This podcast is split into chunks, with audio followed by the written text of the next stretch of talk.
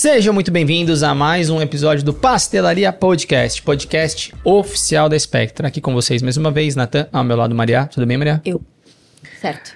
Adiantando assim já o hoje. episódio, Tô assim adiantando o nosso episódio aqui na frente, está conosco, abrilhantando esta mesa maravilhosa aqui, né? Já estávamos com saudade, né? é. Ó, uh, Ariane tá Tchat, a nossa. É. pesquisadora aqui, tudo bem? Tudo bem, vocês? Quanto tempo, né? Tá de faz volta após uma licença É, maternidade. Ia falar isso É, agora. Maravilhosa com o nosso. Julinho. Já estamos na ativa. Tem que trazer ele aqui na mesa. Ai, Do a jeito que ele tá, ele já vem de pé, tá, gente? É, o menino já vem tá grande, andando. já vem andando. Tá O bicho grande, é, hein? tá grande, tá grande. então, antes de começar, esse, esse episódio vai ser um episódio diferente. É um episódio que a gente vai discutir a publicação que recentemente a Maria participou e foi publicado na Journal of Pharmaceutical Science, certo? Isso. Yes. É, a gente vai fazer um formato diferente, vai ser uma coisa um pouco também é, nova para nós. A gente vai criar aqui uma dinâmica para falar um pouquinho e comentar sobre é, o, o- paper. Então, caso vocês gostem, já deixa no comentário pra gente, pra gente começar a fazer esse formato mais vezes, que inclusive é uma coisa que a gente faz aqui na Spectra com bastante frequência, discussão de grupo e paper e tudo mais. Então, por que não talvez discutir isso em um episódio, né? Exato. E aí eu vou deixar aqui já, Leandro, eu vou colocar uma. Você já coloca a fotinha depois aqui do paper da publicação para todo mundo ver aqui e ver do que a gente tá falando. E o episódio, então. Bot, botaremos o o link também do, do que disponibiliza. E o episódio hoje vai ser focado principalmente em discutir estudos de degradação forçada, certo? Certo.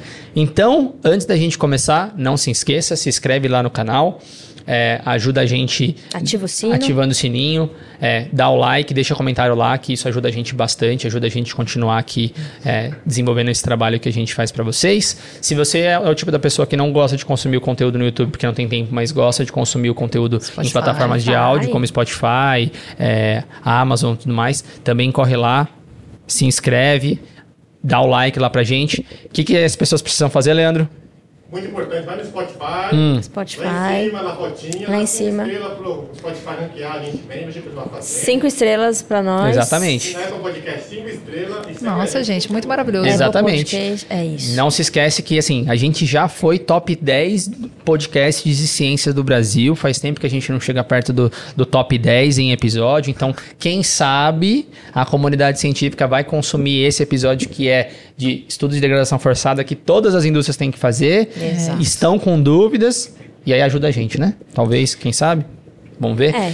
E aproveita. Ajuda Muitos comentários, A gente, a gente muitos comentários. Trabalha, né, gente? É, a gente- As publicações às vezes saem no meio aí, mas enfim, Hum. ajuda nós. E o segundo recadinho, então, agora também, o- nossos parceiros do Cromatografando, eles construíram um guia de filtros para vocês, 100% gratuito. A gente vai deixar o link na descrição. É um material muito bacana para você que trabalha com preparo de amostra, que trabalha com cromatografia. Então aproveita, corre lá, dá uma conferida, acessa o link, o QR Code vai estar aqui, né, Leandro? QR Code vai estar aqui em algum lugar, certo? Aqui mesmo. Então você acessa, está disponível e depois você volta aqui, corre e conta pra gente se você gostou ou não do conteúdo, tá bom? Podemos começar? Bora, bora que dá. Tem bastante coisa pra gente falar. Então, o episódio vai ser, obviamente, vocês já olharam na thumb, já viram a apresentação. A gente anunciou recentemente, aí, acho que faz umas duas semanas, que saiu o paper que é, que é do pessoal do IFDC, junto com eh, a Maria. A Maria também esteve presente. Spectra? A Spectra É. esteve presente lá. A Jussara também da Anvisa participou. Inclusive, se você não viu o episódio que a gente fez com a Jussara, Sobre, sobre isso lá na Anvisa, em 53. Brasília, no começo do Exato. ano. Já vamos deixar o card aqui pra você. Faz todo sentido, depois desse episódio, você ir lá e olhar, porque a gente discutiu bastante coisa da RDC 53, que ainda estava naquela fase de discussão. Ainda estamos, mas era um, um momento diferente, né? Então vai lá, dá uma olhadinha, e mas depois, não agora. E a ideia da gente era discutir esse paper para apresentar para o pessoal, até quem não tem acesso a- ao, ao manuscrito, e para a gente falar um pouco sobre a nossa experiência, sobre o que a gente acha, sobre como aplicar isso na prática, fazer o que a gente faz nas discussões internas aqui, discutindo e falando necessariamente do paper. Então, para a gente começar, Maria, para quem talvez nunca ou quer entrar na indústria ou ainda trabalha em outras áreas, vamos fazer um geral assim, você e a Ariane mais ou menos, o que, que são estudos de degradação forçada, por que, que ele é importante. Vamos fazer esse apanhado para a gente começar a falar do que o paper menciona mesmo, que é os endpoints, né? Então, Quer Olha, começar? Não, pode, pode falar. É? Então, beleza. Então, vou começando, você vai me... Sim, a gente vai Ah, complementando. tenho- Vai fazendo um jogral. Vai Antes, um antes da gente explicar isso de curiosidade da, da vida da Tchatcha. Tchatcha, quanto tempo você gastava fazendo estudo de degradação forçada? Um dia, assim, tipo um projeto. Um projeto? É, sei lá, quanto tempo Nossa, demorava? quatro meses. Ô, louco. Chegava. louco, tudo isso. Chegava. Faz porque, parte, faz Porque você parte. tem que desenvolver método É. Ah, com o desenvolvimento, com o método. né? Agora, o estudo de estresse mesmo, você tinha que fazer, sei lá, em dias. Em uma semana É, era o ideal. Não dá, é, não dá tempo, Não dava né? tempo. É. Então a gente vai falar um pouquinho desse timeline depois e explicar o porquê que demora tanto e qual seria. Acho, que- acho que no final do episódio a gente vai falar sobre a importância de um estudo bem desenvolvido para otimizar tudo isso que a gente Sim, vai falar, sim. né? Exato. Então pode começar. Muito bom. Bom, primeiro, é, a gente faz os estudos de degradação forçada é, por uma questão de. Tem, tem várias questões, né? A primeira é regulatória mesmo, né? Então a RDC 53 ela solicita e a revisão da 53 tem deixado isso cada vez mais claro sobre a necessidade de fazermos estudos de degradação forçada. Um dos objetivos é desafiar o método, Sim. né, indicativo de estabilidade. Então, estamos falando aqui de determinação de produtos de degradação na estabilidade, certo? Então, é, é, é um método que a gente desenvolve, que se chama método indicativo de estabilidade, que vai ser aplicado nos estudos de estabilidade para que a gente ava- é, avalie a formação dos produtos de degradação e, eventualmente, o teor né, desse, de- do ativo ao longo do tempo de vida desse produto, né, até o seu o final do prazo de validade. Então, para que a gente consiga provar que esse método é capaz de cumprir com esse objetivo, a gente precisa desafiá-lo, né? É, e os estudos de degradação forçada, eles, eles têm esse papel de desafiar o método é, e provar que ele tem, que ele vai cumprir com o seu objetivo, detectando todos os produtos de degradação que serão formados ao longo dos estudos de estabilidade. E, e só fazendo adendo, né? Então tá rolando a consulta pública. Exato, Ainda da está rolando a 53, consulta pública, então é. para quem quer contribuir ou precisa contribuir, né? Fazer parte ali, trazer a sua opinião para sua empresa, contribua, né, Ou gente? seja, a tá, Ariane, tá Sem a- dúvida, a, Ariane é. de licença maternidade está de olho na Tô de revisão. Olha olho. isso, olha É. isso. Já li a consulta pública. Tava E eu lá sei, você com o neném mandou no mensagem. colo. Você mandou mensagem, a gente Foi sabe. me dando as não opiniões. é mentira, não é mentira. Pode ser pi- piada, mas não é. Ela mandou mensagem, já tô lendo. É. É, mas dessa menina. Continua. Desculpa, tive que fazer esse adendo, esse comentário. ela, é. é. Enfim, mas de qualquer forma, os estudos de degradação forçada, eles têm essa, essa função, essa missão de provar um método, é, seletividade, sensibilidade, tudo que a gente precisa detectar é, com, com os produtos de degradação. Mas eles também são capazes de mostrar pra gente se as, o- a sobre a estabilidade dessa molécula e, a- e do ativo, né? E qual que é o comportamento dela dentro do produto. Perfeito. Né? Então, também é uma informação valiosíssima que o estudo de degradação forçada traz, que hoje, infelizmente, pelo fluxo de trabalho das indústrias farmacêuticas nacionais, de genérico, acaba sendo aí é, negligenciada essa informação, porque a gente faz o estudo de degradação forçada quando o método já está pronto, quando a formulação já está pronta, ali na boca da validação, é, na boca da, das estudos de estabilidade, né, para liberar esse método. É. Então, é, a gente não usa muito bem essa informação preciosíssima gerada pelos estudos de degradação forçada para formular os produtos É. E a, mais gente, estáveis. e a gente né? faz muito os estudos de degradação sem ter tempo de estudar mesmo, né? Uhum. A gente está falando aí um passo atrás de, até de parte química, de você Exato. entender a sua molécula, mecanismos que podem estar acontecendo. É, é- praticamente a gente está seguindo um checklist só É. para cumprir a questão regulatória. Só que não é só isso. Se você tem o tempo, né, certo, de você estudar, nem que você. Não tô falando pra você estudar meses. Não, um dia ou outro que você pega um artigo, lê alguma coisa que possa contribuir para aquele seu Roda projeto. estudo em sílico, às vezes, né? Exatamente. Se você tem essa opção. Se tem essa opção, você come, nossa, muitos dias aí que você pode estar perdendo, né? Exato. Uma pergunta que já me fizeram sobre estudo de degradação forçada, quando você, quando a gente desenvolve o método indicativo de estabilidade, todos o, o estudo de degradação forçada nas diversas condições que eles existem, a gente vai falar isso depois um pouquinho. Quantos métodos mais ou menos você, em teoria, deveria ter para poder enxergar todos os produtos em todas as condições? Tipo, um método único? É desejável, É desejável? que seja um método único, porque depois você vai levar esse método para o controle de qualidade, né? Perfeito. Então, a rotina exige que você tenha é, menos análises possíveis. Entendi. Mas... Que é um grande desafio, né? Porque a gente tá Sim, falando hoje- de muitos é. produtos de degradação. E hoje E a tem, gente né? ainda vê muitos métodos, né? Você tem um método separado, um método para teor e um método para produto de degradação. E às vezes você tem um método de, sei lá, uma hora para produto É. de degradação. E aí pô, as pessoas têm que otimizar, né? E o controle de qualidade, como é que faz? Às vezes só tem um equipamento para trabalhar, porque outros equipamentos estão trabalhando para cada produto que tem que liberar.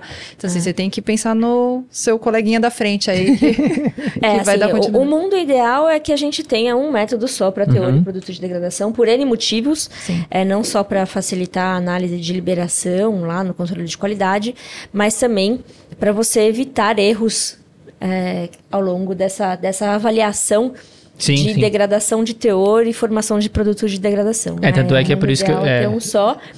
E as tecnologias existem para isso Pra também, ajudar. né? Então, hoje, como a Ari falou, os métodos por HPLC, por exemplo, eles giram em torno de uma hora de corrida. Eu já vi métodos com uma hora e meia de corrida. É, e aí também, dependendo da quantidade de ativos que você tem na formulação, né? Aí complicou. ter- É, Aí então complicou. a coisa vai ficando cada vez mais desafiadora é, para que você Não, e eu acho interessante esse ponto, porque tem que pensar que você faz estudo de degradação forçada para poder entender o que, que você vai encontrar e encarar na, na acelerada, para o seu método ser bom, ser tudo mais. Mas se o seu método for ruim, aí você não enxergar o que você tem que enxergar, você vai ter um problema também depois, vai ter que voltar É, e não, aí, aí é um problema gigante. É, não, por isso que eu, por isso que eu perguntei, por isso que eu trouxe essa pra- informação. É, aí você volta a muitas casas e aí talvez Ah, e que não talvez deve o ser seu tão... emprego esteja em risco. É, mas não deve ser tão fora de uma realidade real, assim, se você pensar que É talvez isso, as pessoas... exato, é, por isso que é tão importante o difícil que a Ari mesmo. falou, é, que é o desenho experimental. É. Né? Você precisa hoje, hoje o que a gente é, o termo que a gente tem usado na consulta pública inclusi- inclusive é essa avaliação prévia né? é importante você planejar é, pl- é- é importante você desenhar o seu estudo antes de ir para o experimento propriamente dito para que você não perca nada e não perca tempo também né É, bom, então você deu o- o- ao- a visão geral Sim. da importância do que é o estudo. A Tia também falou a importância do método. É, e então, onde a gente usa, né? A gente usa Isso, era geralmente isso que no ia falar. desenvolvimento analítico, é, para um método, de novo, de teor e produtos de degradação. É, algumas empresas fazem o estudo de degradação forçada na validação, Sim. como para cumprir o parâmetro de seletividade. Uhum. Então, que é super importante, inclusive, para saber se né, tá pegando tudo ali. Exato. Sim. É. é, traduzindo também, assim, o estudo de degradação forçado, ele, ele, ele, ele pode ser a seletividade do método indicativo de estabilidade, né? Então, você... é, acaba que muitas vezes você usa a degradação forçada para não precisar rodar de novo uma seletividade, que nada mais é do que você gerar esses produtos de degradação e provar que eles serão detectados é, e quantificados durante os estudos de estabilidade. Não, e eu acho legal também falar que o estudo de degradação forçada, ele tende a mapear ou tentar minimamente determinar os possíveis produtos de degradação que você vai encontrar tanto na acelerada quanto Exato, na estabilidade. Vou até pedir, ó, esse episódio vai ter várias imagenzinhas. O Leandro vai brigar comigo, mas a gente vai pôr as imagens aqui. Leandro, vai ter uma imagenzinha que eu acho muito bacana, que a gente já publicou inclusive no Instagram e tem nas suas apresentações, que a gente mostra o tamanho dos cenários ideais, um pertencente dentro do outro, vai estar em algum Exato, lugar aqui. sim. Então O vocês vão real, entender que existe potencial. um cenário ou um, um mundo ali, um pool de moléculas. Se a gente pensar, eu vou dar um passo atrás da, da degradação forçada, que é o que a Tchatcha falou aqui, de mapear um estudo em sílico para Uma ter análise preditiva, uma análise né? preditiva teórica, né? Então você tem o mundo ali de moléculas que poderiam ser degradadas no seu produto a partir da degradação ou da estabilidade da molécula como um todo Sim. e da estabilidade da interação com os recipientes. Aí você tem o, esse é o mundo preditivo teórico máximo, que você vai ter, sei lá, muitas moléculas. Aí você tem um mundo menor, Que é o um potencial. pouquinho menor, que é o estudo de degradação forçada, porque não necessariamente tudo que a gente encontra na degradação forçada você vai encontrar na estabilidade. Mas é importante porque você, não somente para o seu método que a gente acabou de falar, mas você vai conhecer o seu produto. A te- terceira etapa, que é um pouquinho mais restrita, seria as aceleradas. É, E, acelerada. e aí, o mundo real, real, real, é a estabilidade depois longa lá de longa duração, duração, de dois anos e tudo mais. Exato. Ou dependendo do seu produto, né? E é importante, é importante ressaltar que, assim, o, é, o que o Nathan está dizendo, para quem está só ouvindo, né? É, é aquela figura do guia 4 que foi publicado com a RDC 53, em que uma, bol- uma bolinha né, É, é, está contida dentro, dentro Da da outra. É, e isso significa que tudo que você encontra nos estudos de estabilidade, então tanto acelerado quanto De longa duração. é, de longa duração, eles precisam ter sido vistos e encontrados nos estudos de degradação forçada. Né? Então, se isso não acontecer, houve uma falha é, nos estudos de degradação forçada, então, e, e isso pode prejudicar bastante a empresa. Então, claro, que se seu método é capaz de detectar, então essa parte você não falhou e desenvolveu um bom método para detectar os produtos de degradação dessa habilidade.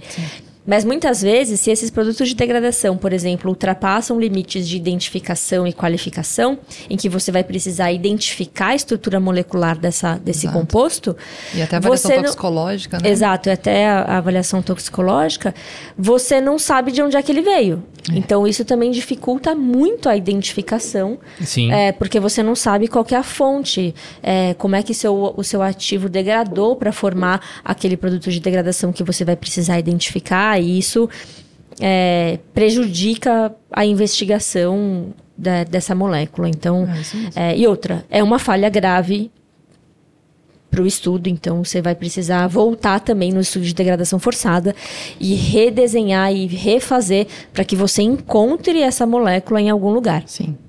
Porque se você não encontrar, ela não é um produto um de problema. degradação.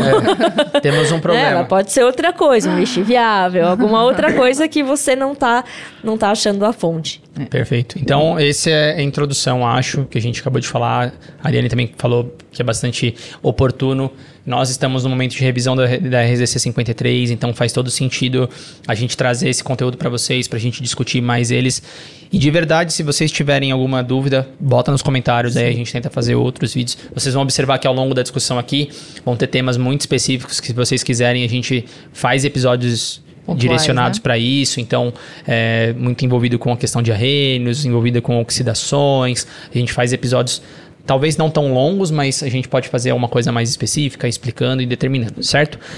Você tinha uma pergunta para Maria que você ficou Sim, curiosa, pode é. começar fazendo. Assim, antes de mais nada, assim, antes de a É. gente falar do, do artigo em si, eu queria saber como que foi, né? Como que chegou nessas discussões, como que você foi participar do EFDC, entrar dentro dessa comunidade científica com nomes renomados, com pessoas que estão aí nesse mundo, é, sabe, de pes- pesquisa o tempo todo, sabe, de degradação, publicaram livros, então assim, que você já conhece, né? Já, já, já, já conheceu, mas assim, como que foi a sensação, né?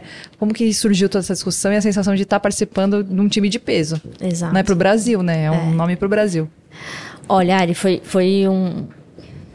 Foi um prazer imenso, assim, está sendo, porque a gente ainda está lá discutindo, serão publicados outros, outros papers aí, aguardem. É, E foi uma honra muito grande também, né? Então, esse grupo ele foi formado, é, chama? IFDC, então IFDC, que é International Force Degradation Co- Community. É, ele foi formado justamente para que se pudessem ser publicados artigos e trabalhos e compiladas informações importantes para auxiliar na revisão da RDC 53. Né?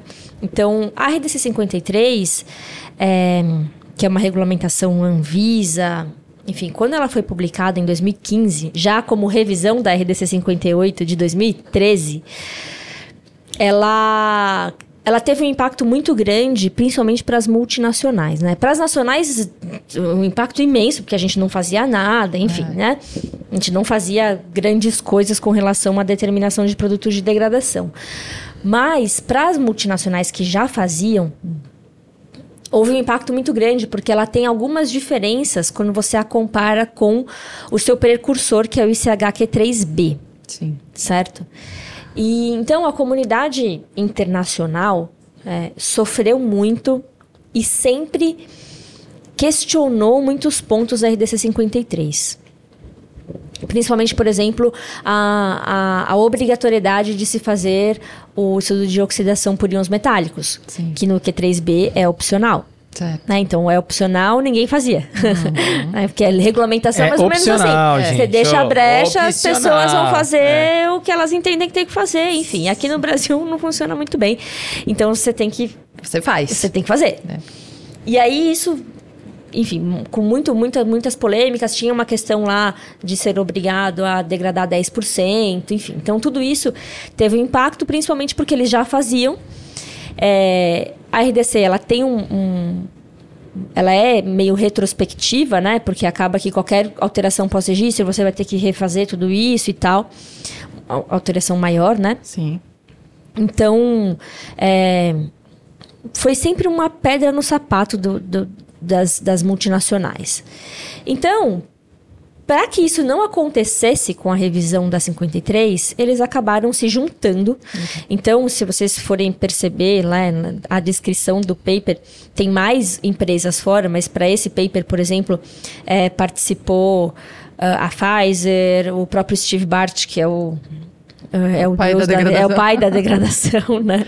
É, a Gilead, a Merck, enfim, a Janssen, enfim, Bristol, Lilly, Novartis, enfim. Se você falou enfim, GSK. continua falando. É, eu tô. É, e- Enfim, e, a Spectra. mais dois, enfim, mais dois. E a Spectra, então são as multinacionais. E a Anvisa também que participou, né? Claro. É, mas são as multinacionais aqui tentando trazer informações de peso e científicas para que a Anvisa também entendesse que existem alguns pontos importantes que devem ser considerados numa revisão, Legal. certo? Então, esse foi o grande motivador da formação do grupo. Eles se formaram e publicaram um primeiro paper no ano passado, que a gente fala bastante aqui na Spectra, inclusive, que é a questão é, Da da necessidade de se fazer degradação forçada para formas farmacêuticas sólidas em solução. Então, esse foi o primeiro, a primeira contribuição do IFDC para a ciência e aí e que inclusive está descrito, né, não o paper, mas assim ele está referenciado no guia no guia que a Anvisa ainda vai é, entrar né? em consulta pública, né, mas que está disponível para que a gente possa fazer as discussões.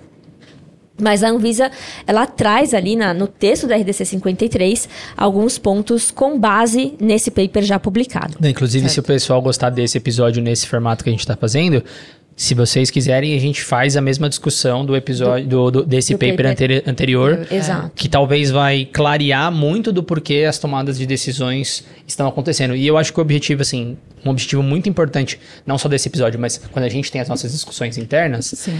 é não ser by the book e não somente fazer o que está sendo que tá falado na, na legislação. Não ser prescritivo. É a né? gente Se entender o né? porquê, ser crítico. leva- é, esse é o motivo pelo qual a gente está fazendo esse episódio. Para todo mundo, talvez, entender que existe um. um- dá dá para ser crítico, dá para você fazer críticas construtivas ou raciocínios em cima daquilo que está sendo publicado para você adaptar a melhor prática Sua que você realidade. pode fazer. É, tá? Exato. Então, e aí, e aí esse paper que foi publicado, eu não, eu não fazia parte do IFDC ainda. É, o primeiro autor é o, o John Campbell. É, enfim, então eles começaram assim, e aí, em um determinado momento, eles entenderam que eles precisavam, e até uma, uma, uma solicitação da própria Anvisa, né? É, era preciso ter uma representatividade das indústrias nacionais. Legal. Porque é isso, ficam as multinacionais, né? Que tem um processo muito diferente do nosso, discutindo entre eles e a gente não tem ali uma empresa, uma alguém, ou enfim, empresas representando a realidade das empresas de genérico, Sim. né? Que tem um fluxo de trabalho muito diferente das, das multinacionais. E aí, eu acho que meu nome apareceu em algum momento, e até agradeço o convite da Ana Cláudia da Merck, que, que me convidou para fazer Que tá no parte primeiro paper, inclusive. que está no primeiro paper. É, a Ana Cláudia é uma grande parceira, assim, faz muito tempo que a gente, que a gente se encontra e discute tecnicamente as, as coisas, desde quando ela estava na Pfizer, hoje ela faz, hoje ela está na Merck. E aí a gente, aí ela veio, entrou em contato comigo e falou, Maria, é, a gente queria te convidar para participar do AFDC, porque acho que a gente acha importante ter a visão das indústrias farmacêuticas nacionais na Legal. discussão também. E aí eu fui com essa missão de representar a realidade das indústrias farmacêuticas nacionais é, e contribuir ali com um contraponto, né? Porque a gente tem diferenças. Né? Então, e eu, eu, eu agradeço imensamente esse convite, porque eu acho que não dá para olhar só para um lado, né? A gente Sim. precisa tentar harmonizar e esse também é um grande objetivo da revisão da 53, é harmonizar o máximo possível com a prática e os guias internacionais para que a gente consiga atender a todas e todos, né? Todas as empresas, enfim. Então, eu recebi esse convite, comecei a participar no final. Quando que foi? esse Hum, Me ano, pegou. ano passado. Não, foi ano passado já. Foi, É, foi. foi no meio, do, acho que foi no primeiro é, semestre foi em meados do... do... ano passado. É, ou foi final de 2021, assim É. que você começou, ou foi começo de 2022. Por aí. Não, eu acho que foi, foi meados de 2022, porque eles publicaram o paper em 2022. Então, ele- eu entrei depois da publicação do paper. Hum. Tá bom? Enfim, então aí a gente começou a discutir e aí esse esse grupo que teve como objetivo essa primeira publicação, eles entenderam que existe uma potência ali de pessoas é, e, e experts para publicar e, discutir outros pontos. E aí eles subdividiram esse grupo em subgrupos para discutir, por exemplo, endpoints, para discutir pureza de pico, para discutir Balanço balanço, de de, massas. É, enfim, então nessa subdivisão, é, as pessoas, né, os, os- os especialistas é, que gostariam de fazer parte foram se inscrevendo ali na, no- nos subgrupos. Legal. E a gente começou a discutir. Então, eu faço parte do grupo de endpoints. Dei pouquíssima contribuição para a pureza de pico, porque não dava mesmo, são muitas discussões. É, e são reuniões semanais, então demanda bastante, né? É, então eu faço parte do grupo de endpoints e do grupo de balanço de massas.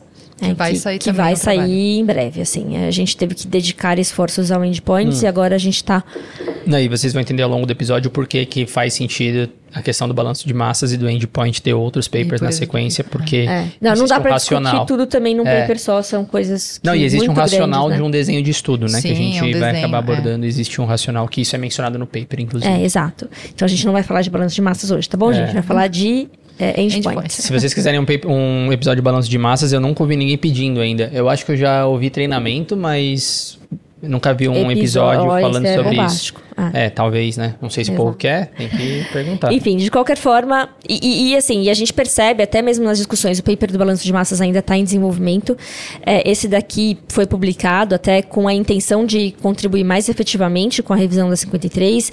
Então, ele vai ser provavelmente, acho que ele já está sendo citado no guia. Sim. Se não tiver, efetivamente vai ser. Né, quando a Anvisa publicar oficialmente. Mas a gente já vê os conceitos discutidos presentes, principalmente no guia. Né?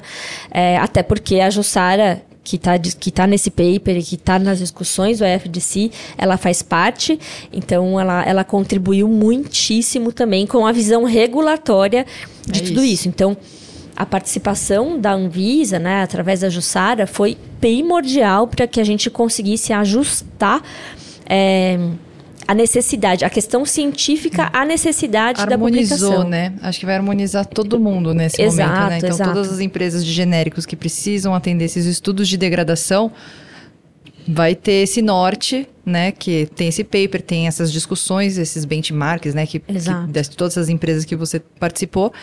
E acho que vai ser um compilado para chegar, olha, vamos trabalhar até dessa forma ou desse jeito, né? Porque daí ninguém fica perdido, ai, como que eu faço, até onde eu chego, né? Que é muito das perguntas que a gente também recebe quando a gente está Exato, trabalhando com os nossos todo, parceiros, é. né? Então, ai, putz, até quanto, quanto de HCl, quanto de temperatura, quanto de dias. Então, assim, acho que Exato. veio para É, acho que o grande objetivo desse paper é, é trazer esse norte, né? Porque ele, ele, ele, ele está presente em diversas. Ele está pulverizado, né? É. Essas discussões são muito pulverizadas. Tem aquele guia do OMS que saiu. Saiu, é, ele saiu, tiraram, eles foram- é. foi retirado. é, que era um, um dos nortes, o paper, o paper não, né? O próprio livro do Steve tem vários endpoints descritos ali. É, mas esse daqui foi legal porque a gente fez uma, uma pesquisa sobre qual que é a prática real, né, das empresas. E aí e a gente discute isso daqui aqui. Mas só para fechar a questão do AFDC rapidinho, é, foi muito gratificante, tem sido, né? Muito gratificante trabalhar com esse pool de experts, de, de especialistas é, de várias empresas. E assim, eu percebi na prática que as empresas multinacionais também atuam de formas muito diferentes. Ah, né? legal. Então, é, a gente foi, foi trabalhando tudo isso lá dentro para se harmonizar também, porque elas também são diferentes, né? Sim. É, mas para fechar com chave de ouro, assim, foi uma honra imensa ter uma publicação ao lado, ao lado do mestre Steve Bart, né? ah, com certeza. Então, eu e o Steve, a gente tem uma relação ah, de bastante tempo, assim, desde a minha época do doutorado. Então, eu sou uma grande fã, assim, uma grande seguidora dos, dos preceitos de Steve Bart. É, É o pai da gringa. é, exato, o meu, meu pai da gringa. Enfim, mas. é, e, as discussões com ele são sempre muito enriquecedoras, enfim. Então a gente. é, eu- essa semana, esses dias na, na consulta pública, eu fiz uma contribuição e aí a Ana Cláudia virou e falou: Ah, então, na- no grupo que a gente está discutindo, a consulta pública também no FGC, o Steve falou a mesma coisa. Eu falei, ai, zero novidade, né? Porque eu sigo tudo que a gente tem a mesma linha de raciocínio, não É é à toa, aí. porque eu sigo é, algumas premissas dele, enfim.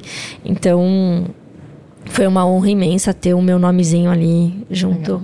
Levar o nome da Spectra junto ao nome de Steve Não, com certeza. Então, é, acho que uma coisa interessante, a, a Ariane e a Maria acabaram de falar umas coisas que é, é muito bom pra gente começar a discussão aqui entre Sim. nós, né?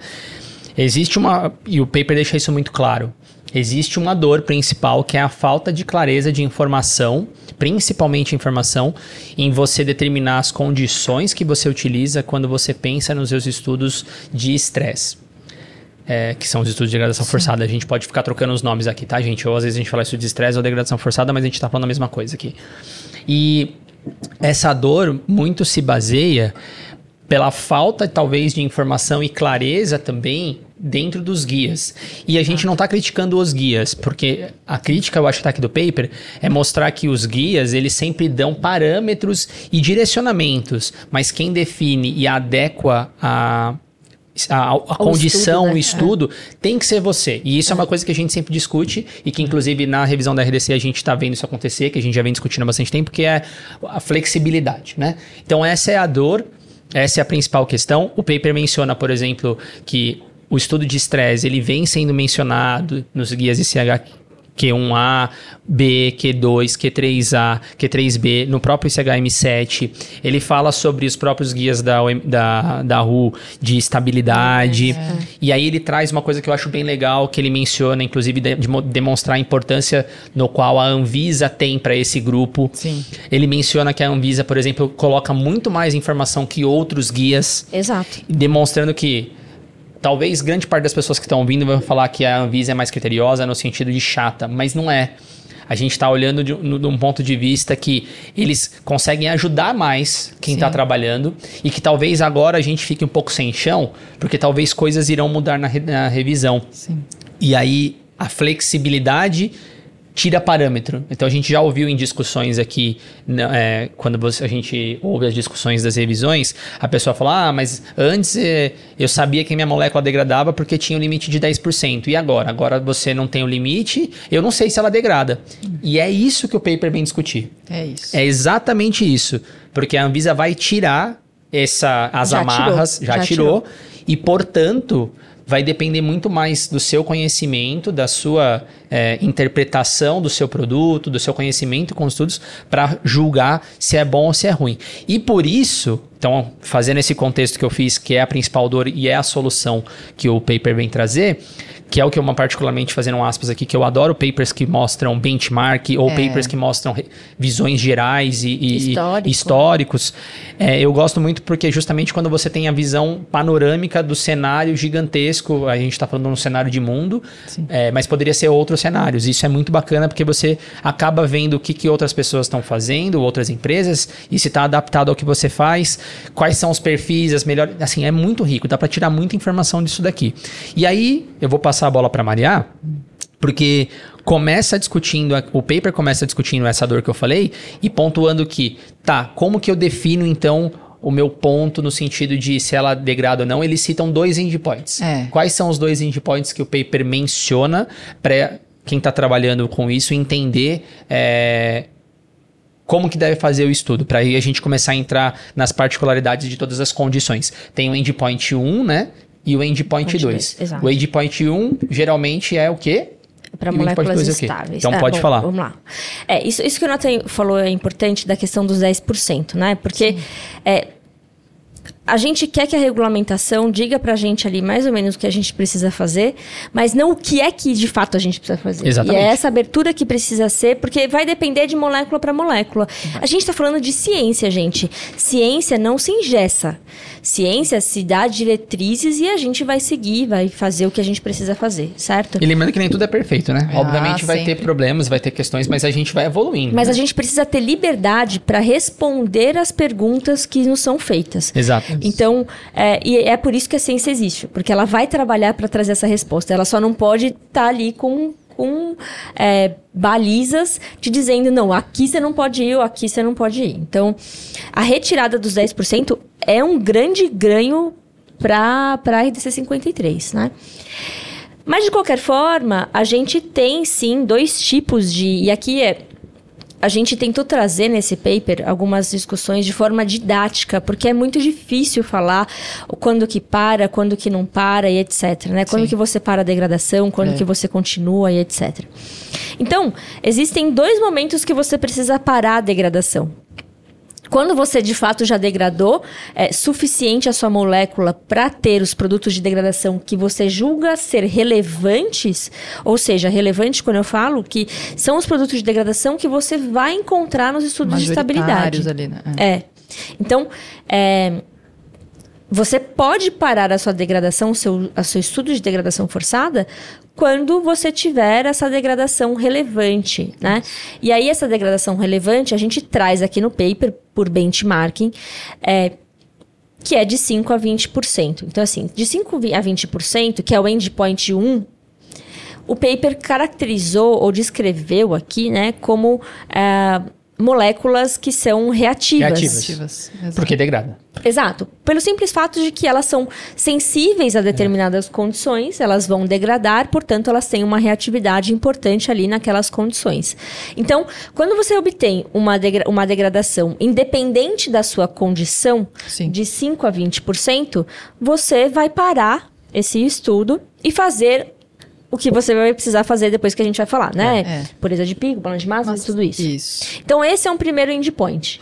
De 5 a 20%, independente da sua condição, Que é o que eles caracterizam como moléculas reativas. com moléculas Perfeito. reativas. Uma vez que a sua molécula não é reativa, você vai ter que chegar um momento que você vai parar, porque não dá pra ficar uma vida inteira que tentando quebrar algo que é considerado estável. Estável, Sim. perfeito. Né? Perfeito. Só que assim, é muito difícil a gente falar assim, ah, o que, que é uma molécula estável? Depende, depende da condição, depende do que, que você tá. é, onde você tá expondo ela para que ela se mostre, demonstre estável Estável. ou não, né? Então, o segundo endpoint, que de fato é um endpoint de parada, né? É, ele é caracterizado ali para moléculas que a gente considerou sendo estável, estável nessa condição de endpoint, ou seja, é, em condições em que se assume que você fez uma degradação drástica o suficiente para provar que aquela molécula não vai degradar na- no seu estudo de estabilidade a ponto de não formar produtos de degradação. E, e o legal que Perfeito. é, e o legal que eu vi também no artigo que esse endpoint, né, final da condição mais drástica, ele também traz essa correlação é, do tipo 0% que degradou, ou seja, ela é super estável, até, sei lá, degradou mais do que 20%. E ele ranqueia, né, Exato. essas impurezas, né? Exato. Se são estáveis, se são muito reativas, se, se somente então assim, e, e qual é e a o que, ação que você precisa fazer? Exato. qual é a ação é de cada ponto, é. porcentagem, de onde, do que cai ali de formação do, do seu produto de degradação. Então, assim, você tem é, base, né? Você sabe qual é o próximo passo que você tem que avaliar Exato. pro, pro seu produto, É. né? E isso é muito legal, Ari, porque assim. Isso é uma uma- um- algo que eu sempre fui questionado, enfim, a gente, eu sempre discuti muito isso nas empresas, etc, né? É, quando que eu começo a calcular balanço de massas? Quando que eu tenho que fazer pureza de pico, né? Você tem que fazer quando você tem uma degradação que é relevante, uma, uma degradação que ela extrapola o que você entende como uma variabilidade analítica ali, né? De um Isso. erro, enfim. E aí você, uma vez que você tem uma queda de teor que é significativa, você precisa encontrar produtos de degradação. É isso. É, Então, o que o paper até traz é que uma degradaçãozinha ali Agora, deixa eu 5%, só... né, De eles falam. 5%, você precisa começar a calcular de fato o balanço de massa. Assim, então, quando você tira o parâmetro de 10%, É. você mostra para as pessoas assim, ó, degradou, você vai enxer- ter que enxer- enxergar produto de degradação, logo Exato. você precisa Balanço de calcular massa. balanço de massas e pureza de pico. Até porque tem que estar correlacionado até com a validação, né? Você vai ver uma precisão, exatidão, você- cadê, né? E, e esse teor, como é que tá? Então, acho que tudo tá, tá todo mundo linkado aí, né? Não é só porque caiu 5%, como era antes, né? Ah, tem que ser até 10%. Menos que isso você justifica, mas você justifica como? Exato. Baseado em quê? Você tem que mostrar. né? Exato. É, e só, só, só para fechar lá, essa vai lá. questão aqui, que eu acho que é importante, que é a, a tabela 11, né, que a gente está falando, é que o paper traz, gente, é tudo de forma didática, mas é o que a prática, o que na prática acontece. Então, se você chegou até o, até o segundo endpoint e não encontrou degradação, você precisa acessar ou avaliar, não, É. desculpa a tradução, é, a pureza de pico, para provar que você não teve uma degradação de fato, Claramente, não está tendo uma coeluição e somando ali as áreas para, enfim, É, e é uma não coisa- identificando uma queda, Mas né? isso é muito importante porque, como diria um professor meu no passado, ele falava farmacêutico desavisado, mas pô, vamos colocar profissional desavisado. Um profissional desavisado pode achar que não degradou, mas na verdade degradou e, E tá você está coeluindo. coeluindo, e aí, é. então assim, Porque o seu método não é bom o suficiente, aí exato, você tudo. precisa por, Aquela por, caldinha bonita. por menos Nossa. que você degrade, você precisa acessar a pureza de pico, né? É, Avaliar, desculpa. É. De 0 a 5%, ele classifica ali como moléculas moderadamente estáveis. E você já precisa definir esse, esse, a pureza de pico e o balanço de massas, É. porque você vai ter uma degradação. né? É, de 5 a 20%, ela é considerada reativa, então ela se encaixa ali dentro, na maioria das vezes, né, do, do, do endpoint 1. E aí você continua avaliando o balanço de massas e pureza de pico. E acima de 20%, a gente considera uma degradação é, é, é, excessiva, exacerba- exacerbada, que pode te levar a produtos de degradação que são irrelevantes. E isso pode prejudicar o seu método, a sua seletividade, e não vai se co- correlacionar com o que você vai encontrar na estabilidade. Então, não, não pesa a mão.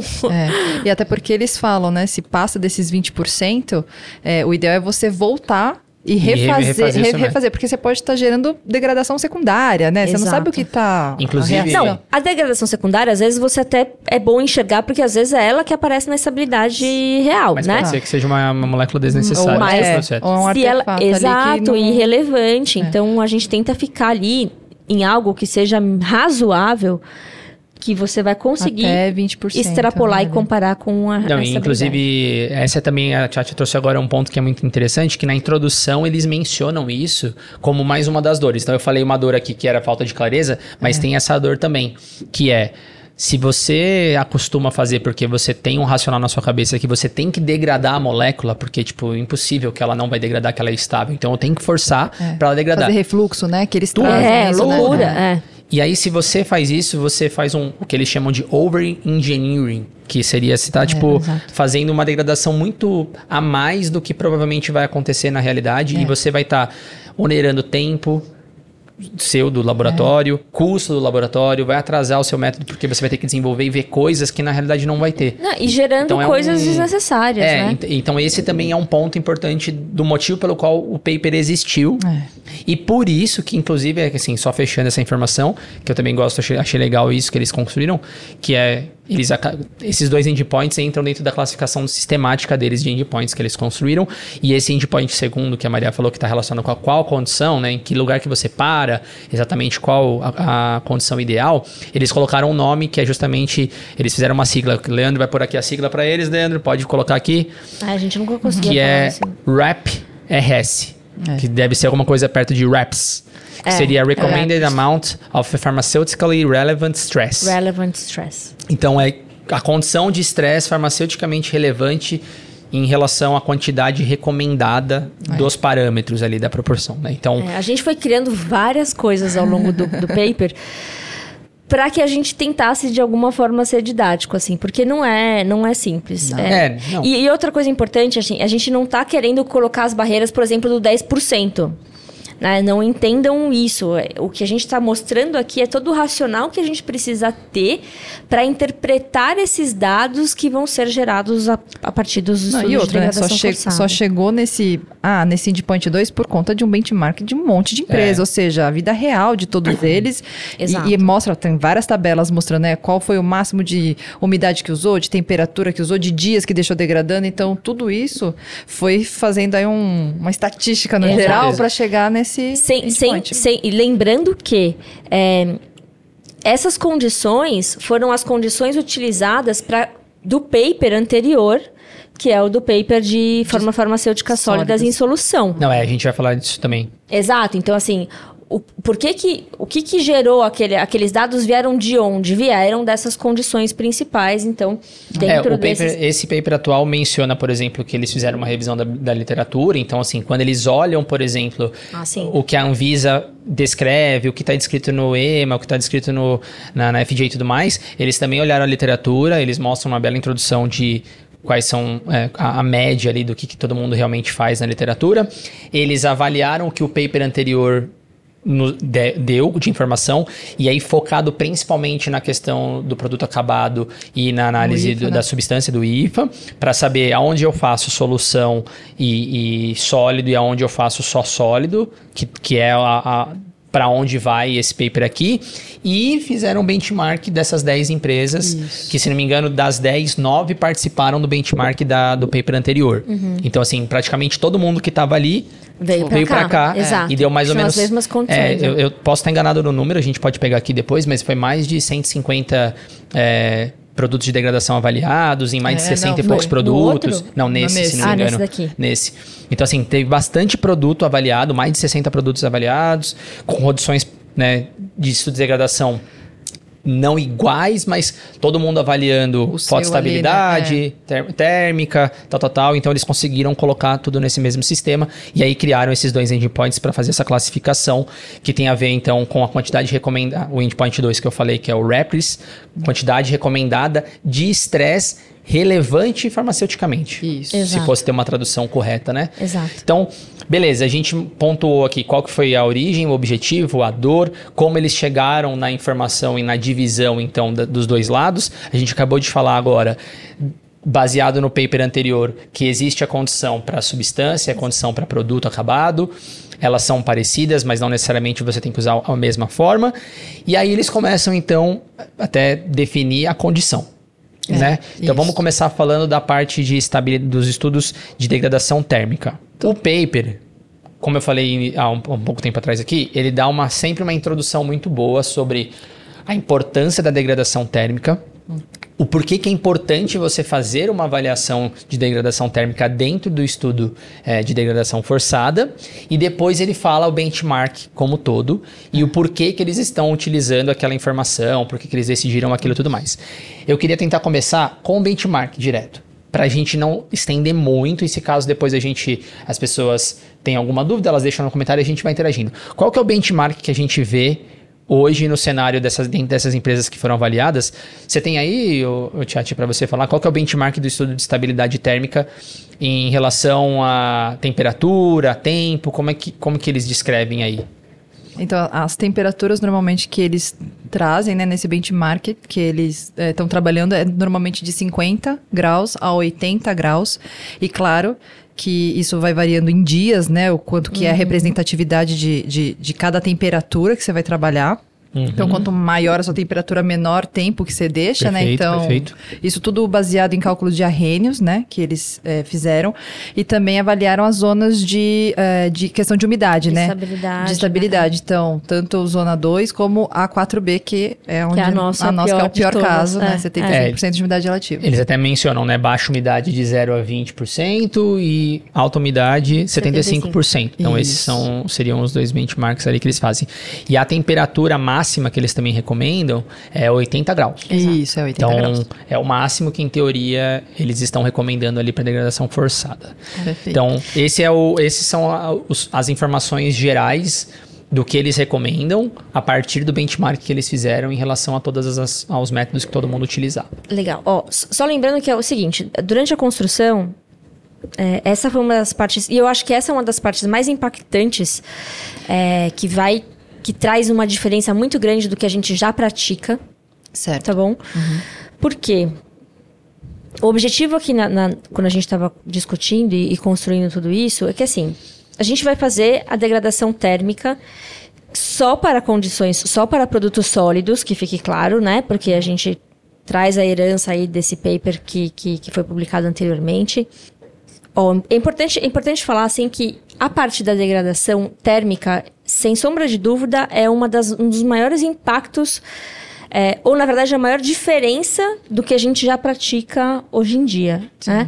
Por quê? Porque Hoje em dia a gente se baseou aí em endpoints descritos, OMS e, e outros que que estavam publicados, sem fazer referência ao estudo de, de estabilidade. Então se colocava lá 60 graus, 5, 10 dias, 14 dias e sem muita conexão ou embasamento científico para entender o quanto aquela condição é representativa do estudo de, de estabilidade, Certo. certo. Então aqui a gente quebrou bastante a cabeça e para mim é um grande entregável desse paper é, trazer essas opções aí que variam de 50 até 80 graus e quais são os dias, a quantidade de dias Legal. que representam a estabilidade é, de longa duração. Isso é uma discussão que a gente tem desde sempre, então é, e claro, tudo isso com base em arrhenios, gente. A estabilidade é com base em arrhenios. A estabilidade acelerada é com base em arrhenios. Então, a gente parte do princípio de que o incremento de 10 graus, a gente dobra a energia de ativação, logo a gente diminui o tempo.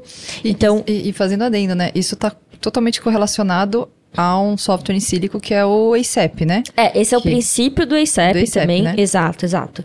É, que ainda traz a umidade em questão, e aqui a É. gente só está falando da, da, da, da questão térmica. Inclusive, eles citam isso no paper. A questão Do- do, do ACEP ACEP.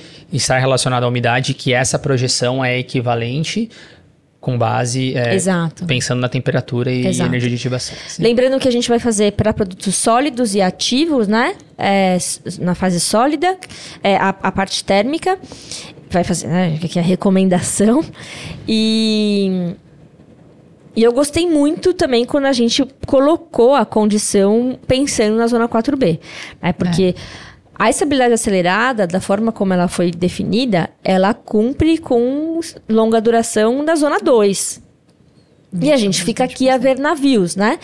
Mas a gente está propondo aqui nesse paper é, a condição para a zona 4B também, que é a tabela 6.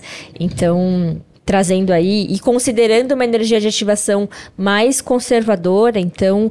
é, Existem algumas faixas aí de energia de ativação, características de moléculas ati- de ativos farmacêuticos, é, e a gente até cita isso na, naquela tabela maior ali, de, na tabela 3, né? Diferentes energias de ativação dentro de diferentes tempos, em diferentes temperaturas, Sim. e a gente seleciona ali a mais, a mais conservadora para fazer a recomendação. Então, Não, uma coisa que eu acho interessante falar desse ponto, que aí é, é o porquê é o porquê que a Maria falou do principal entre- entregável, que é de fato colocar um tempo, ou seja, colocar prazo de, de data, de dias, de meses e tudo mais. Porque é a partir da equação de Arrhenius e eles fizeram as- os cálculos exatos de conversão dessa equivalência cinética. Que é o que ela É acabou de falar aqui, supo- assim, sendo bem superficial, dizendo que a cada incremento de 10 graus você dobra a velocidade de da reação, é. que seria a energia de ativação. Então, eles fizeram os cálculos é, aproximados, considerando diferentes energias de ativação, inclusive, para mostrar o tempo que deveria ser para uma se equivaler à outra. E, portanto, usando um cenário mais conservador, onde a energia de ativação é menor, ou seja, eu tenho menos energia para poder levar aquela degradação, você precisa de um tempo maior de exposição para que a molécula se degrade. Sim. Então eles fizeram e mostraram em todas as temperaturas 50, 60, 70 e 80 para mostrar e falar, ó, é essa a quantidade de tempo que você precisa, que foi a quantidade de tempo que a Tchatcha já mencionou aqui no começo do, da, da discussão.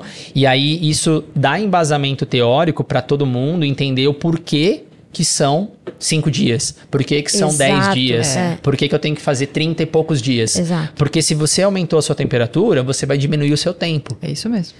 Ah, mas aí eu quero deixar um tempo maior. Se você vai deixar um tempo maior, não há necessidade de você deixar a mesma temperatura, porque aí você está degradando muito mais do que deveria. Isso. E aí volta para aquela discussão nossa que a gente iniciou falando. Você vai estar provavelmente vendo coisas que não vai acontecer na estabilidade. Exato. E isso é uma dor muito grande quando a gente pensa que muita gente fala: "Ah, mas é estudo acelerado não, re- não representa significativamente o que vai acontecer na vida Na real".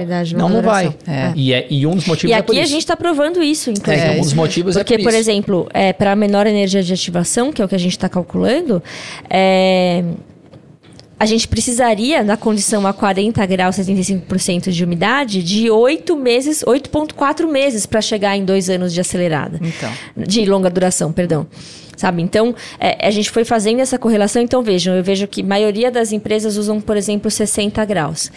Se você está usando 60 graus, você precisa de oit- 38 dias de exposição para simular dois anos de, de, de prazo de validade. É isso aí. Eu nunca vi nenhuma empresa expondo a 60 graus 38 dias. Nunca. Né? É. Então, 70 graus ainda vai 16 dias. Não sei se eu já vi alguma empresa fazendo 16 dias. Mas é geralmente ali 10 dias, 14 dias, enfim. Que dariam duas semanas. O que é mais promissor são 80 graus, que a gente precisaria levar 7 dias para simular dois anos em, em instabilidade de longa duração, zona 4B, sem esquecer.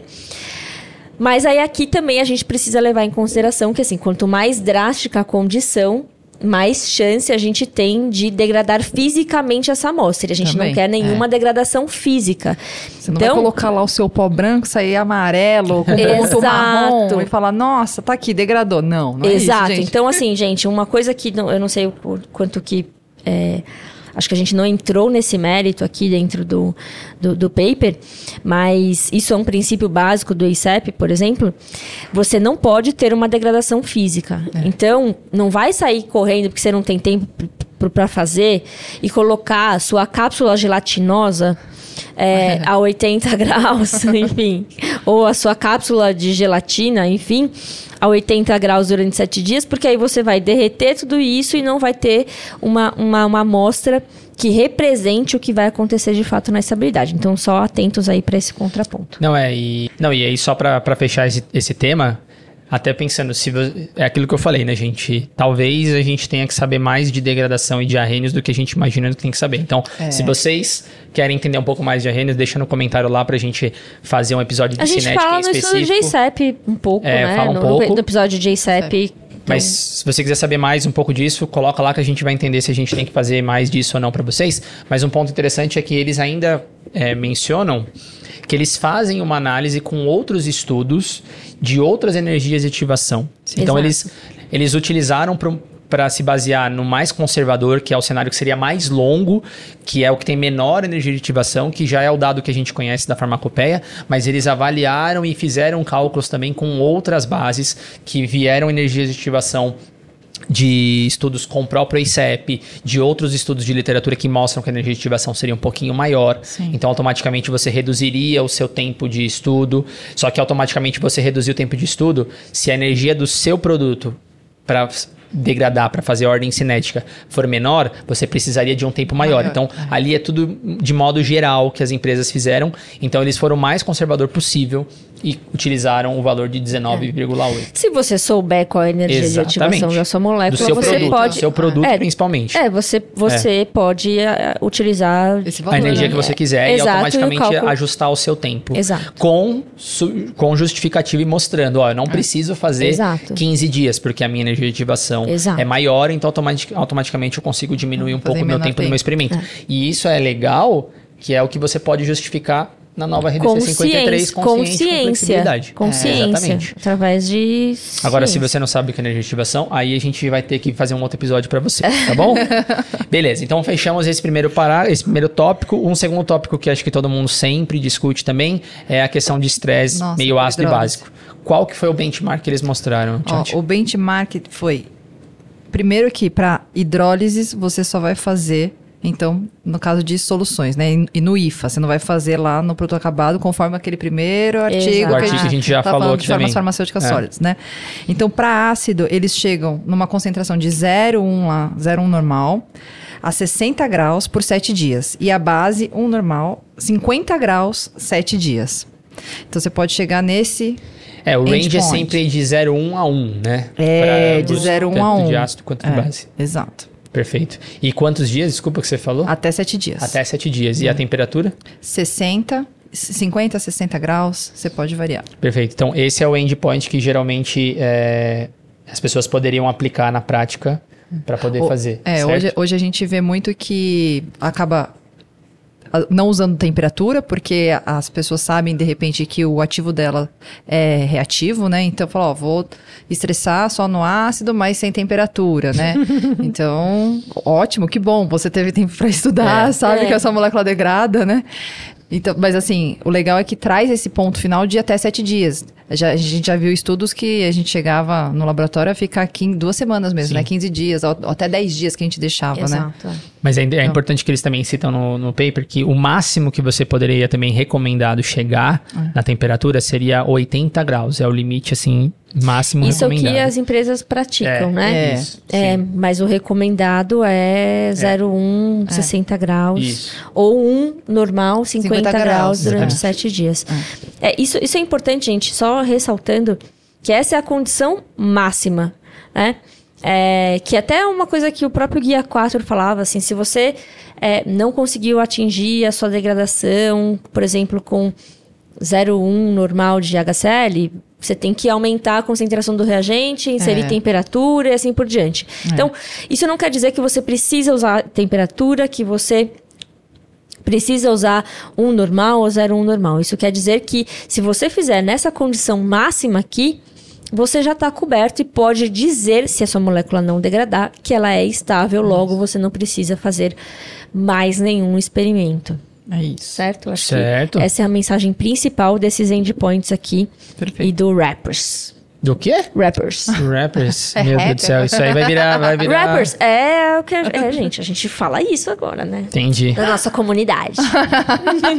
Os rappers. Os A rappers. gente fala de rappers. Vai aparecer um 50 Cent lá pra falar. Nossa, uns rappers. É, eles estão lá, né? É, não, beleza. Então tá, então esse seria também, a gente já mostrou o benchmark. Acho que então a gente pode falar sobre o estudo de oxidação, o estudo oxidativo, que esse tem bastante Nossa, coisa. esse É, bastante informação ali. Tem três condições, né, de modo geral agora, Tem. que é o que eles citam, que E inclusive tem fundamento em outros papers também para justificar e tem casos muito bacanas do porquê as pessoas talvez possam questionar, ah, porque agora tem o método de autooxidação com a IBN e tudo mais, mas eles mostraram já em alguns outros papers, isso mostra na revisão também, é, que existem produtos de degradação relevantes que são formados a partir dessa condição É. e que são encontrados no, estudo, estudo de de estabilidade. estabilidade, é. E antes a gente não utilizava, mas eles mencionam também, inclusive no paper, o problema que sempre foi pensar em métodos de oxi- oxidativos de É. degradação, mostrando que existem muita variedade, é, variabilidade nos, no- no- na- nas aplicações. É, Demorou-se muito tempo para começar a pensar em estudos de degradação forçada oxidativa, qual que era a condição e tudo mais, e aí de fato foi observado que tem condições oxidativas que não são discutidas, mas que são relevantes para o produto de É, estabilidade. ex- existem vários, né? Eles no paper eles deixam muito claro, né? Então os principais aqui, normalmente nas empresas, nas indústrias na- nacionais, né, nos genéricos a gente sempre trabalhava só com peróxido, né? Peróxido de hidrogênio e os metálicos. Mas hoje eles discutem, né, a questão de iniciadores radicalares e outras coisas que ainda está em discussão. Acho que a CP traz também essa é, profundamente mais informação Exato. da parte do estresse oxidativo. Teve, acho que no final do ano passado, é, uma reunião, Consulta. uma consulta, né? É, foi uma consulta dirigida para as indústrias farmacêuticas É, para saber. para É. falar só do estresse oxidativo, né? Que eles iam começar, ó, a gente vai começar a cobrar dessa forma, porque é, é- é a realidade, né? Hoje. É, eu acho que lá. só vale a pena discutir esse ponto, porque é algo que a consulta pública a gente tem falado bastante, e a nossa contribuição através do Sindusfarma, por exemplo, vai vir dessa forma. É, A gente. Como a gente falou desde o começo, né? A gente não quer que a Anvisa obrigue a gente a fazer o que a gente acha que tem que fazer, não é? Então, é, não é que não é porque a gente nunca fez aqui no Brasil, né? Na grande maioria das empresas nunca fizeram o estudo de autooxidação com o iniciador radicalar que é, a gente vai precisar fazer toda vez. Exato. Certo? Certo. Então, a gente depois no final vai falar um pouquinho dos desenhos bem delineados, né?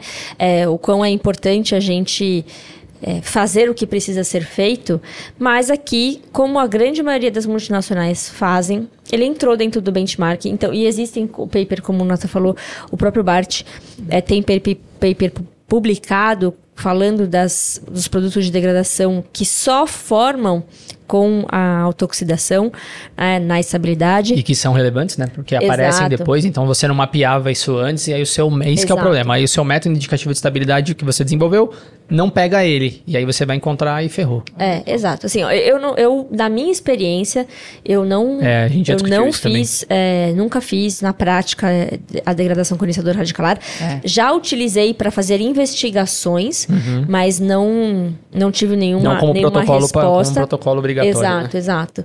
É, e não tenho experiência de encontrar produtos de degradação na estabilidade que tenham sido provenientes dessa via. Sim. É, mas, de qualquer forma, talvez a minha experiência seja mais limitada. É, a quantidade de, de projetos, milhões, milhares de projetos que eu já trabalhei, é, nun- nunca vi, mas é uma alternativa e precisa estar dentro ali da sua avaliação prévia, é, entendendo qual seria a suscetibilidade da sua molécula a esse tipo de oxidação, para que você use é, e conduza é, esse experimento para provar é, a formação de produtos de degradação relevantes. E já que você está falando, quais, qual foi o benchmark, então, que eles trouxeram dentro das três condições? Peróxido, eu vou falar um, você vai falando outro, tá bom? Tá bom? Peróxido, o Rappers, né? Rappers. a condição recomendada é 0,3% a 40 graus, ambiente, né? Uma condição ambiente até 40 graus, porque ambiente é muito relativo, né? A gente até definiu o que que era ambiente, porque a gente ficou nessa discussão durante o EFDC. É, 20, gente, 30. ambiente aqui no Brasil, querido, é 40 diferente graus. do seu ambiente aí no hemisfério norte, não é? Vamos definir o que é ambiente, porque senão vai dar ruim. É, ambiente até 40 graus durante três dias, gente. É isso. Isso também é uma diferença para dentro dos processos que a gente pratica, é, porque a oxidação a gente espera que aconteça rapidamente, né? É, ou três dias, ambiente até 40 graus. Três dias, não, perdão. 3% am- temperatura ambiente a 40 graus durante dois dias. Perfeito. Peróxido. Peróxido. Os íons metálicos, eles usam os sais né, de cobre e ferro. Você pode Uhum. usar um ou outro. Você pode trabalhar numa faixa de 0,1 milimolar a 1 milimolar. Na temperatura ambiente até 40 graus, né? E um dia. Então, 24 horas é o suficiente. Exato. Sem- sempre foi. Existem É. empresas que conduzem até, vocês podem ver na parte de cima, né? O, a- o benchmark. Sempre é, para mais tempo, assim, mas a gente entende que 24 horas. E, e se- e quem tem experiência com íons, né? É. Íons degrada, assim, Piscou. muito rápido quando a sua molécula é suscetível. Nem sempre é, mas íons é, tem essa função de catalisar essa reação de uma forma muito rápida se a sua molécula for sensível a essa via. Perfeito. E o radicalar? E a radicalar, eu acho importante a gente destacar, porque ela é uma, de novo, né, uma discussão bem, bem profunda que a gente tem Sim. tido é, ao longo desses, desses, desses últimos meses, né? É, até pelo fato do principal iniciador radicalar utilizado, que é o IBN, não estar disponível para, comercialmente no, Brasil. É. Então, é, isso também foi uma pesquisa que a gente fez é, enquanto a IFDC, depois a Anvisa dirigiu essa Sim. pesquisa para as indústrias. E a IBN, de fato, a gente tem aí um, um impedimento comercial para poder conduzir. A maioria das empresas internacionalmente fazem com a IBN, mas a gente traz outras opções aqui de iniciadores radicalares que são possíveis de ter de obter aqui no Brasil para fazer essa condução, certo? Perfeito. E aí, por- e aí assim, a maioria dos iniciadores radicalares a gente vai utilizar 5 milimolar, Exatamente. uma temperatura que varia de 40 a de 25 a 40 graus, dependendo do, Do de iniciador. qual iniciador você vai utilizar, e um tempo máximo de dois dias. Perfeito. É, forte. Inclusive no paper menciona as concentrações, eles acabam, eles mencionam quais foram as extrapolações também do porquê que eles sugerem é, a troca do iniciador radicalar, alterando também o tempo e a temperatura. temperatura, uhum. Porque aí tem, a ver- tem muito a ver com a estabilidade mesmo do iniciador Sim, radicalar, quanto tempo exato. ele demora para ter as atividades deles. É legal também que eles mencionam. É, fazem alguns lembretes de evitar o uso de co-solvente, mas se for usar co-solvente, evitar o uso de acetonitrila, É. porque dependendo do, do- da condição É que você que utilizar, pode- é. ela vai gerar um, um iniciador radicalar e aí vai gerar é, Nossa, uma vai gerar uma interferência. loucura. né? Você não É. vai ter produto de degradação relevante. né? Não. É, você vai ter um, um- um produto de degradação que na realidade ele não existiria, porque provavelmente quem reagiu, quem informou todo o processo foi a própria acetonitrila e não, e não, por exemplo, o metanol, que seria um azalcano aí complexo, né? E eles citam inclusive a utilização que tem dentro do benchmark, teve empresas que utilizavam como consolvente a N-metilpirrolidona, que para alguns casos, inclusive a, a Jussara já mencionou isso em algumas apresentações, acho que ela mencionou isso no nosso episódio também, é, mas eles não, in- não indicam usar esse tipo de coisa, eles só mencionam que dentro de todas as condições que eles mapearam, também existia a utilização de N-metilpirrolidona e talvez, não sei se alguém hoje no Brasil aplica isso também como método, tá?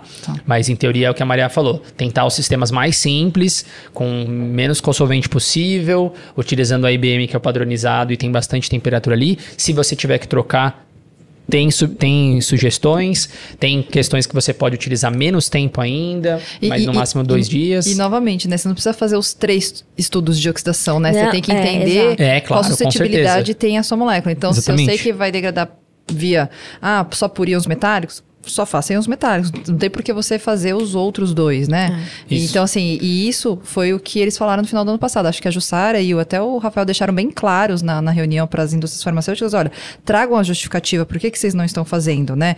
Não é só uma questão de cumprir o checklist de que a gente está colocando na, na consulta ou no, no próprio, na próxima RDC que vai sair, que tem que fazer do jeito, né? Tem que fazer as três condições ou até mais condições oxidativas. Não. Estude a sua molécula e traga a justificativa por que, que você está fazendo só nessa condição. Exato. E é algo simples, gente. Se não fizer sentido, não vai fazer sentido. Então você escreve lá um parágrafo dizendo, ó, não conduzi meu estudo em iniciador radicalar porque minha molécula não apresenta X, Y, Z características. Então, é, a consulta pública ela traz muito essa abertura para justificativas científicas e a gente precisa começar a usar, É. porque senão vai sim um mês de estudo de degradação forçada na prática. E É, e uma outra coisa só para fechar a parte de oxidação, que é importante também que o paper fala e que isso na prática acontece pra caramba, tomar cuidado a concentração que você usa dos íons do ferro lá do cloreto, Sim. é, porque você pode causar uma precipitação do sal e aí Ah, você total. É. não vai conseguir ter disponível o metal para, Para fazer é, para fazer o que tem que fazer lá, então Exato. toma cuidado. Por isso que os limites e as concentrações são geralmente muito baixas É. para garantir que ele de fato faça o efeito que tem que fazer, né? Focando principalmente na, na, no processo de oxidação mediado que eles em teoria iriam fazer. catalisado pelos íons, É, né? que seria o SET. Beleza? Beleza. Se vocês querem saber um pouco mais de oxidação, coloca lá no episódio, a gente traz discriminado Trazer exatamente o Steve tudo. para falar de oxidação. Poderia, vamos ver, será que eles querem trazer o Steve para poder falar? Então a gente É, pensa só nisso. Tem que ser em inglês, né, gente? Só pensa nisso. E chegando no fim, o ulti- a última condição que eles mencionam no paper, e óbvio, a condição de degradação forçada, seria A foto. a, a fotodegradação, né? é. Fotocatálise. Como é que seria o benchmark que eles trouxeram pra gente? ah, esse é tranquilo, é, né? É, normalmente as empresas usam duas vezes o valor do ICH, né? Uhum. E hoje eles no benchmark eles estão trazendo até três vezes, né? É de O- o duas a valor. três é de vezes duas a a três condição do vezes. ICH, é. né? Claro que novamente faça para o seu produto ou para o seu IFA na condição sólida, não faça em solução, né? Nossa, aí é uma loucura, hein? E é sempre importante aqui pontuar nas questões de foto que é muito discutido com a gente em, em grandes dúvidas, é que se você vai expor, também exponha uma, né, uma amostra que, né, um controle. A gente sempre fala, né, olha, coloca na foto, mas também cobre uma amostra ali para não ter a luz. Às vezes a temperatura da sua câmera a gente não sabe como é que Perfeito, tá, ai, né? Porque é. aí é a questão de temperatura que tá vindo a degradação, não a da foto, né? Exato, Então, é. perfeito. E eu recebi essa, essa- uma pergunta dessa no LinkedIn esses dias. O que, que eu tenho que fazer na foto? E aí a recomendação é sempre faça um controle escuro. É. Porque você não, tem, você não tem controle do que acontece dentro da sua câmera de foto. Então, é, coloca um controle escuro lá e, e para que você verifique se aquele seu produto de degradação de fato está vindo de uma fotólise ou se está vindo de uma termólise. Perfeito. Essa era a parte, essa era, acho que a foto foi a parte bem simples assim, até que o paper trouxe, Foi. porque não tinha muita, acho que não teve muita variabilidade no que todo mundo fazia. A, a, a prática de duas a três vezes o ICH matava. Ah, só lembrando que a a Anvisa condição- descreve muita informação também sobre É. isso. A condição do ICH, né? é, tem a exposição ao UV e a luz. Isso, é, é, luz. É, a luz branca, né? Isso. Isso. É, e aí tem algumas determinações lá, 200 é, É watts, watt, é, watts e 1.200 kilowatts. kilowatts, é, kilolux. Kilolux, Kilolux, é. exato. E aí, enfim, essas foram as condições que o Benchmark trouxe. E aí, agora basta você que está ouvindo aqui a gente tentar entender e traduzir isso para a prática do dia a dia de vocês. A gente faz o nosso exercício interno aqui também para aplicar isso no nosso dia a dia com, com todos os nossos parceiros e tudo mais. Mas antes de acabar, duas coisas que eu ia mencionar. Tem um, uma etapa muito legal do paper que ele fala assim para você tomar cuidado realmente para não considerar que você está fazendo algo que é muito mais severo, mais uma vez, do que deveria dentro da sua condição. Porque a gente está colocando aqui sempre os intervalos, mas vai depender muito do seu produto. Sim. né? Vai depender muito da sua coisa. E um lembrete que eles colocam é que, principalmente na parte de termo de estabilidade, é que existe o valor que a gente falou de energia de ativação. Se você tiver sua energia de ativação, você faz. Existe o tempo que a gente adaptou, mas também tem uma variação que é o tempo de prazo de validade que você vai. É. Se que for você dois vai anos, pleitear. a gente Exatamente. coberto. Três anos já você precisa Exatamente. adequar. Então, É, assim, adequar. você precisa adequar ao, ao- ao seu produto. Então, aqui a gente está colocando dentro de um prazo de dois anos e eles fazem as- os intervalos. Mas se você vai fazer um produto com, com prazo de validade muito mais longo, você automaticamente vai ter que aumentar o Reca- tempo do seu. Do seu, do seu experimento. Sim. Lembra Ou que- é. aumentar a sua temperatura, de alguma forma. Sim. Mas com um modo racional, pensando vai que torrar hoje. a amostra. É, e pensando que hoje tem a energia de ativação que a gente está falando para vocês. E, gente, assim, pelo que a gente vê, trazendo um pouquinho aqui de nitrosamina no meio, é, extraíveis e lixiviáveis, cada vez mais vai ficar mais técnico, vai ficar mais científico, é, a barra vai subir. Vai. Então, se todo mundo não começar a se capacitar e não começar a entender o, racional é, e entender, talvez, é, o motivo pelo qual a mudança está sendo feita e não só aceitar o valor final, vai ser mais fácil para vocês é, justificarem o desenvolvimento no dia a dia de vocês também. Então, essa era a última parte que eu ia falar, para a gente fechar falando sobre ah, o planejamento ideal que eles trazem de como deveria ser e o porquê. Inclusive tem uma imagem bonitinha, a gente vai fazer uma imagem aqui, Leandro, vai ter uma outra imagem para você colocar aqui, tá? Vai lá. Essa aqui foi uma figura que a gente trabalhou bastante, assim, para conseguir captar todas as possibilidades. foi, foi bastante mesmo. Ela é muito simples. Depois que as pessoas veem no, no paper, né? É. Não sabe o trabalho que dá fazer algo que vocês julgam ser simples. Enfim. Mas ali a, a, a sugestão, né? Para que a gente tenha ali o que a gente chama de estudos de planos de estudo de degradação forçada é, compreensível, é, é, na verdade, bem delineado, Sim. é que você desenhe esse estudo de degradação forçada é, de forma muito racional. Então, aqui, é, como a gente está falando o tempo inteiro, né? Tudo é com base em ciência e tudo precisa fazer sentido. E a própria CP, a consulta pública da 53, ela traz essa possibilidade de você não executar nenhuma é, condição, condição que não faça sentido cientificamente. Então, dediquem o tempo. A ele falou logo no começo. Avaliação prévia, gente. Estudos preditivos é o melhor caminho para se iniciar um estudo. Enfim. E ferramentas Com base- tem de monte, né? Exato. É, e know-how, tem um monte de gente aí também que, que, que sabe é, um pouquinho mais sobre isso. A gente desenha esse estudo, vai executar esse estudo e vai encontrar as condições cientificamente justificadas, que é tudo isso que a gente falou, wrappers dentro do wrappers, ou do endpoint 1, que é de 5 ali a 20% desejável de degradação. Uma vez que você atingiu essas, essa degradação suficiente, eh, você vai precisar determinar o balanço de massas, exemplo. ou a pureza de pico, e aí você tem um perfil de degradação definido daquelas suas, das suas condições, ou seja, você tem o perfil de degradação característico do seu IFA e do seu produto. certo? Que é algo que você é, imagina, claro que aqui está extrapolado, mas tudo que acontecer na estabilidade, seja acelerada, seja longa duração, vai de- deverá estar contido dentro desse perfil de degradação proveniente dos estudos de degradação forçada. Uma vez concluído tudo isso, a gente vai para uma validação de método aqui no Brasil, né? Sim. Validação desse método. Lá fora, e isso é uma coisa que eu acho que vale a pena a gente também discutir, ainda existe uma otimização desse método.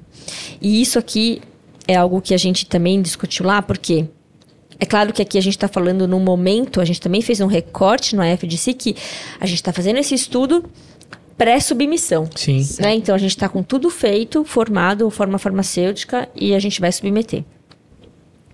Lá, eles vão começar. Eles começam, quando você está falando de um me- desenvolvimento de um medicamento inovador, você começa a fazer esses estudos quando você tem a molécula promissora. Né? Sim. Eles Até- citam isso no paper, inclusive. é, é, a gente teve que, fazer estado, um né? recorte, É, porque que para eles era muito louco entender que eles poderiam daqui. fazer em outros lugares, né? Em Sim. outros momentos. Então a gente fez esse recorte pré-submissão é, final, né? E aí, é, então como eles começam a fazer lá nos, nos estudos preliminares, eles vão otimizando esse método. Então, ou aumentando a- o tempo de corrida, ou até mesmo diminuindo.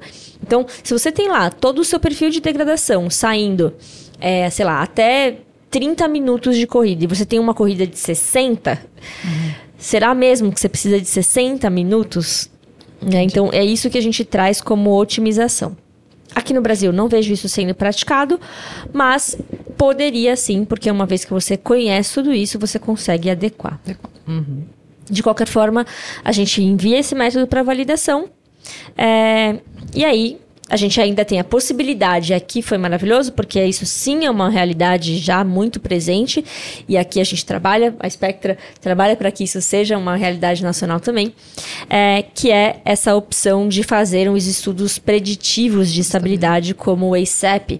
Então, você já pode utilizar essa ferramenta para prever o que vai acontecer nos seus estudos de estabilidade acelerada e longa duração através desses estudos preditivos conhecidos como ASAP. E aí, óbvio, gente, a gente está falando de arrênios o tempo inteiro aqui. O ASAP ainda leva em consideração a umidade, coisa que arrênios sem ser modificado não faz. Mas é uma ótima possibilidade para a gente já fechar esse, esse esse resultado, né?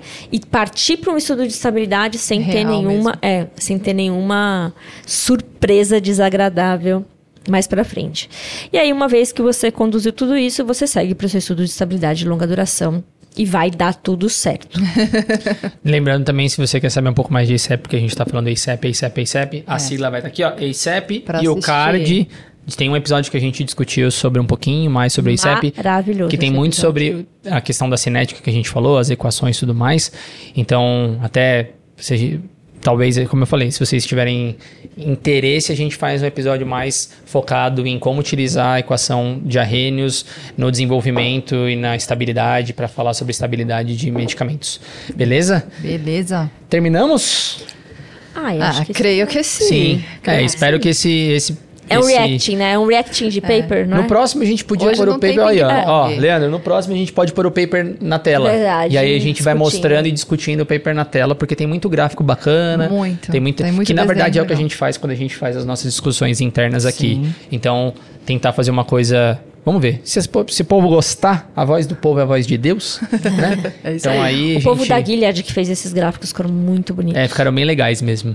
Então, assim, gente, é, é, um, é muito conteúdo bem bacana. Eu acho que é um paper, como eu falei, que mostra cenário, mostra panorama, e aí é muito bacana para você ter uma realidade de como você pode. como Primeiro, como você está atuando, se você está dentro ou fora, e segundo, entender o racional do porquê que todo mundo faz daquele jeito, ou que o mercado faz, e por quê, porque na realidade tem tudo a ver com as propriedades físico-químicas de cada molécula e cada produto. Então, É é, nada é feito por acaso, tomar cuidado muito de fazer uma uma condição muito drástica e você vai perder tempo, gastar dinheiro, vai sofrer para desenvolver o método, suas corridas vão ficar mais longas e na verdade não precisaria. Então, assim, Imagina se você tem um Fusion. é, não, aí é demais. Uau! Aí. O é um card. gancho, é um Aí, ó, gancho. o card é, do ó, Fusion. É, é um gancho pra O gente fazer outro nova episódio pra versão falar sobre faz isso. o estudo de degradação forçada. Exatamente. É, olha só.